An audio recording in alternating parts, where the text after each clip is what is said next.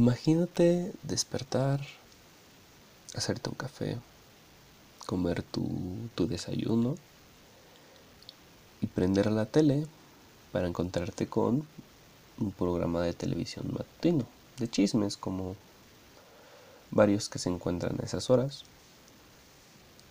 Así es como ves un hashtag para hacer tus comentarios en Twitter y poder aparecer en la tele de una cierta manera. Entras a Twitter y en busca de hashtags te encuentras a Chumel Torres en tendencias. Ok. Chumel Torres. Em, este podcast no está centrado en él. No me voy a centrar en hablar de Chumel Torres, pero es una es una gran pregunta. ¿Por qué esta persona está en tendencias?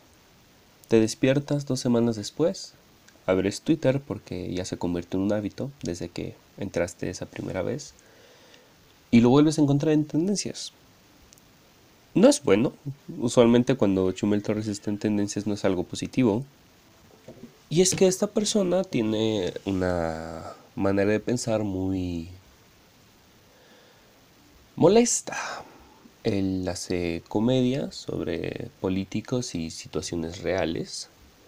Él se mofa y, e informa este, sobre pues, las malas cosas, las malas noticias sobre el gobierno actual. Ataca de manera dura a todos los políticos y pues vaya, hay muchos detractores de la política, entonces tiene muchos seguidores. Pero a la vez hay bastantes problemas con lo mismo. Em, como hay detractores, también hay muchas personas que están a favor de estos políticos y esto genera una gran división, una gran polarización entre dos sectores que apoyan a Chumel Torres y el otro que está en contra de él por sus ideas y la manera en la cual se comporta. Hablando con mi madre encontré el mismo ejemplo con Facundo, ella encontraba a Facundo una persona molesta y grotesca, muy poco graciosa y pues en extremo vulgar. Yo lo encontraba como un simple producto de la televisión para atraer audiencias jóvenes. No lo veía como una persona mala, de hecho me hacía bastante gracia, aunque no estaba muy de acuerdo con la manera en la que pensara, no lo consideraba alguien grotesco, no lo detestaba, nunca detestaba Facundo. Mm, y siento que esta es una de las grandes razones por las cuales existen las cancelaciones, que la gente se queje. Los ideales ilustrados nos dieron a entender que nosotros tenemos derechos, garantías y, voluntad, que no dependemos de algún sistema o líder para funcionar de manera individual. Eh, está muy, muy presente esta frase de no estoy de acuerdo con tu opinión, pero daría mi vida para que tú la pudieras promulgar. La, ilustración nos enseñó que tenemos voluntades individuales.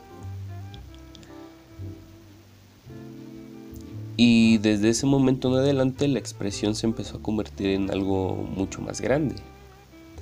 Las nuevas repúblicas que nacían bajo estos ideales ilustrados apoyaban la libertad de expresión, de prensa y, se volvían muy liberales en el aspecto humano. Esto generó en una avalancha de expresión libre. De repente habían 300 periódicos que opinaban 300 cosas distintas sobre 300 políticos distintos. Luego nacieron las redes sociales como, como Twitter, lo que hicieron estas redes sociales es dar esta capacidad de masificar tus opiniones, pero a niveles ridículamente altos. De repente personas como Chumel Torres, que posiblemente no hubieran tenido tanta atención en un momento específico, explotaron debido a la, pues, a la gran capacidad de difusión que tienen las redes sociales.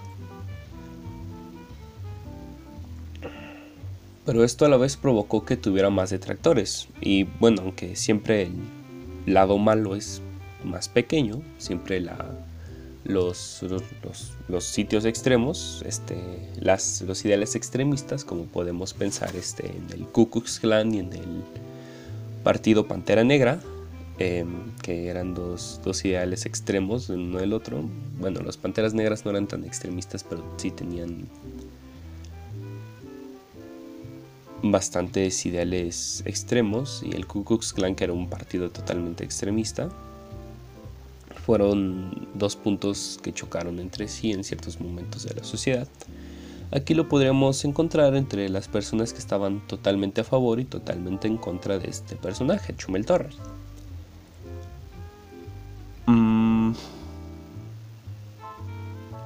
La situación es que si tú estás conforme con algo, no tienes la necesidad de expresar tus necesidades porque estás conforme. En cuestión a las personas que están en contra, totalmente en contra, siempre suelen brillar más. No son el grupo más grande, no son el, contingente más grande. Hablan de la generación de cristal como la generación que se queja de todo y, todos y, esto y lo otro, pero realmente son el, una minoría, un sector muy pequeño, pero que se dedica a hacer demasiado ruido hace demasiado ruido. Si haces mucho ruido, la gente nota tu existencia. Entonces, ahora las personas catalogan a toda esta generación como la generación de cristal, cuando realmente no es la totalidad ni la mayoría de la misma. Pero al mismo tiempo son los que más presencia negativa hacen y por eso más atención les prestan. Lo mismo pasa con Chumel Torres.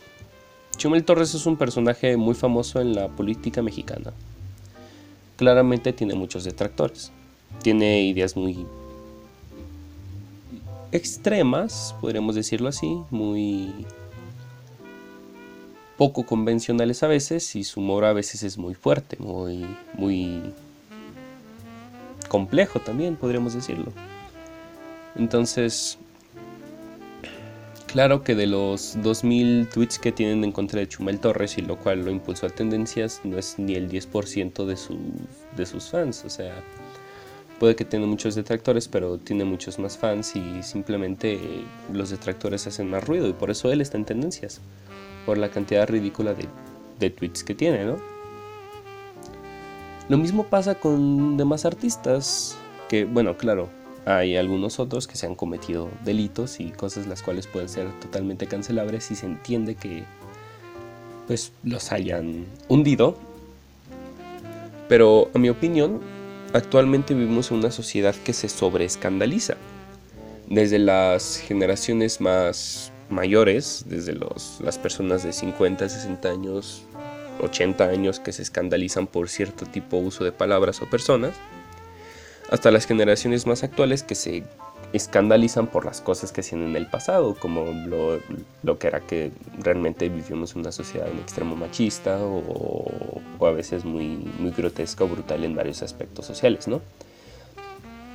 Como la homofobia, que actualmente ya es algo pues totalmente repudiado. Em,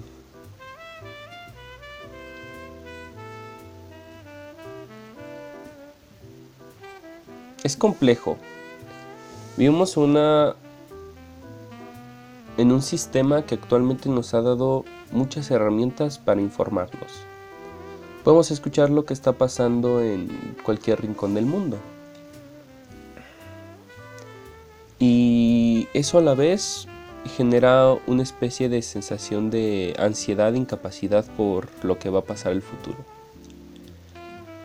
Al parecer, la, depresión ha aumentado estos últimos años debido a esta sensación de incertidumbre, esta incertidumbre posmoderna, este, esta, esta sensación de que no sabes lo que va a pasar en el futuro. Pues cada mes nos encontramos con noticias cada vez más raras, más bizarras, este, casi, casi parte de, un cuento, de, de una serie de ficción, ¿no? Lo vimos en el 2020 como ya no eran meses, eran temporadas. 2020 primera temporada, segunda, tercera, con las manifestaciones gigantes, las, la, pandemia, todos los problemas que, que encontrábamos en nuestra sociedad esa, esa confusión, esos sentimientos, pues, indescriptibles de, ansiedad, porque si le prestamos, si abrimos nuestro panorama, también abrimos el prejuicio que tenemos hacia las cosas y recibimos más información de la que deberíamos. Si no tuviéramos redes sociales nos preocuparemos solo de lo que está en nuestro entorno, en nuestra sociedad. Eh, principal, nos preocuparemos de nuestras mascotas, de cómo esté nuestra casa de limpia, de cómo esté nuestro vecino. Pero... What's up? Pero ahora lo que pasa es que... Mm, pues sabemos que en China hay sobreexplotación laboral, sabemos que bueno, estoy dando ejemplos muy extremos, ¿no? Sabemos que en Medio Oriente hay guerras, sabemos que en, en varios países africanos hay una desigualdad socioeconómica gigantesca, también en varios de Latinoamérica. Y nos hace preocuparnos de cosas de las cuales no podemos muchas veces actuar al respecto. Generamos esta sensación de, histeria y preocupación este, caritativa, sobre todo en el mundo, nos, nos preocupamos sobre las, sobre las aves en peligro de extinción en Asia o sobre la desmedida desigualdad sobre la desmedida desigualdad racial en Sudáfrica. Y, esto a la vez genera una especie de estrés. Estamos estresados y necesitamos estar sobreestimulados. Estamos muy, muy, muy sobreestimulados por las redes sociales y las cosas que consumimos atrae nuestra atención de manera ridícula las redes sociales. Saben cómo atraer nuestra atención. WhatsApp ahorita me acaba de mandar una notificación porque quiere que lo cheque y, tiene mecanismos específicos. WhatsApp, sin embargo, es de las menos escandalosas. Facebook, Twitter, Instagram son muchos más escandalosas. Te mandan notificaciones por todos. Son, son, redes sociales mucho más abiertas. Estamos prestando atención a muchas cosas y siento que descuidamos nuestro entorno y nuestra personalidad, nuestra persona en general. Eso genera una... Esto es mi opinión, todo este podcast es mi opinión. No lo tomen como un hecho. Generamos estrés, ansiedad por las cosas del futuro y situaciones que realmente no nos conciernen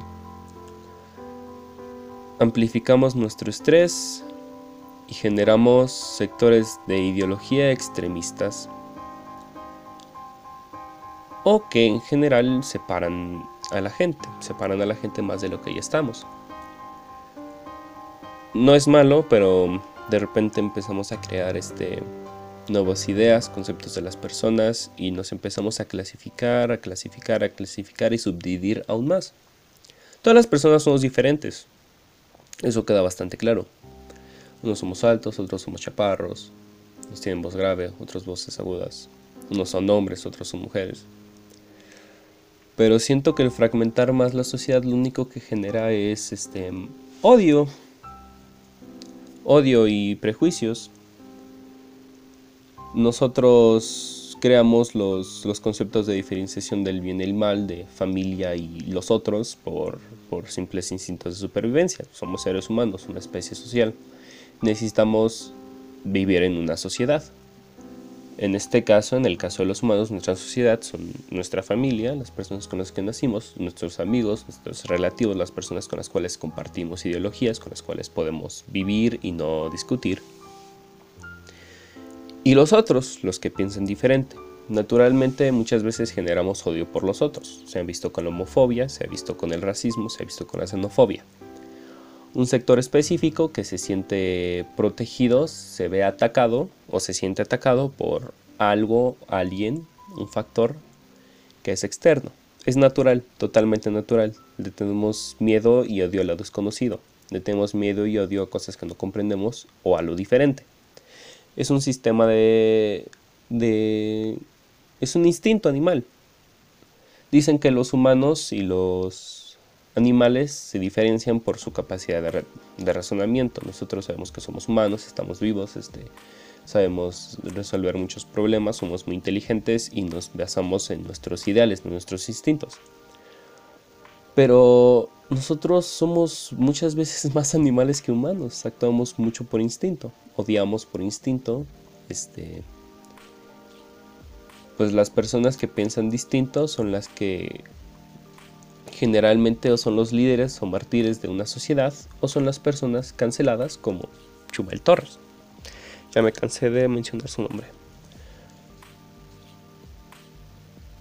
Tenemos que comprender que nosotros no somos superiores o mejores a los animales.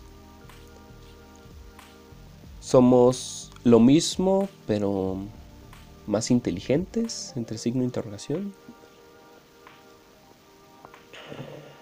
Somos lo mismo, pero sabemos que es 2 más 2. Y, ya, realmente. Creamos ideas y estas ideas se enfrentan unas con las otras. ¿Por qué? No porque estas ideas se contradigan, sino que nosotros buscamos eh, aceptar como factor o, axioma una idea y renegar las otras en un, sistema bastante natural. O eres homofóbico, o eres este, yo que sé, este, inclusivo, este, aceptas a todos, ¿no? O eres heterosexual, o eres LGBT, y entre los LGBT hay 300 tipos de géneros, sexualidades, identidades. No está mal que te quieras identificar. Lo que sí está mal es que dividas más a una sociedad que ya está quebrada. Que a cualquier mínima estimulación negativa buscamos atacar y destruir a nuestros enemigos sociales. En Twitter encuentras un fuera AMLO y un gracias AMLO en el mismo momento, en las mismas tendencias con la misma magnitud de tweets. Estamos rompiendo una sociedad. Hay ninis y fifis. Hay racistas, hay supremacistas, hay hippies, no sé. Está bien. Divídete, encuentra tu identidad. Pero crea eso algo propio. No, no expropies tu identidad, no la, no la, no la reveles como tal al mundo, no digas yo soy género fluido, acéptalo como un axioma en tu vida, pero no por eso tienes el derecho a fragmentar un mundo que ya está roto. Estamos rotos y cada vez nos estamos rompiendo más a nosotros mismos, a nosotros mismos. Dividimos y diseccionamos, canibalizamos nuestra propia sociedad. La desmembramos como si fuéramos animales. Es es molesto y eso en sí genera una, una gigantesca ansiedad porque o estás a favor de Palestina o estás a favor de Israel. Y eso lo único que genera son guerras, lo hemos visto en Medio Oriente, lo hemos visto hace 80 años, hace 100. Los conflictos más horribles que ha visto la humanidad y de los cuales no hemos aprendido nada porque nosotros como seres humanos seguimos siendo los mismos animales que generan las mismas guerras y se dividen por los mismos mecanismos. no soy religioso. Las religiones me parecen en lo personal algo que no es para mí. Pero el cristianismo tiene una idea bastante auténtica, bastante linda. Y se basa en el amor y el perdón. Los cristianos y el pueblo hebreo. El pueblo hebreo sufrió y vivió durante bastante tiempo en situaciones difíciles, fueron suprimidos, fueron atacados, ¿no? Y eso les enseñó que la única manera en la cual pueden sobrevivir es aceptándose y amándose a, a, sí mismos. Este mensaje de amor hippie, de perdona a los demás, de vive con el perdón, aceptas a, a los demás y así vivirás mejor. Y es muy cierto nosotros cada vez nos dividimos más y en el momento en el que nos aceptamos como somos, pues damos un paso adelante. O eso quiero o creo esperar. No podemos dividir más a este mundo totalmente roto y fragmentado, tenemos que empezar a unirlo. Si es que queremos que estas ideas y conceptos pues tomen un progreso. Esto fue todo. Em, aquí termina esto. No sé qué título le voy a poner a este podcast. Este es mi episodio cero, mi episodio piloto. Posiblemente nadie lo escuche. Si lo escuchas, bienvenido. Em, y, y, ya. Este, adiós. Muchas gracias por escuchar. ¿Alguna sugerencia o pregunta que quieras hacer para que la responda en un siguiente podcast? Las puedes dejar en un comentario.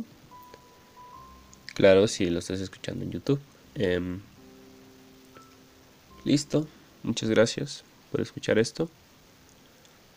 Cualquier... Este podcast se va a tratar en responder preguntas. Alguna pregunta interesante que se me ocurra. Alguna pregunta interesante que se me haga. O que me haga a mí mismo. Em, va a ser la manera con la cual yo conteste estas preguntas. Escribiendo un podcast, haciendo algo. Todo este podcast es totalmente mi opinión. No, no lo tomes como un axioma, un hecho de vida. Y es todo. Gracias por escuchar.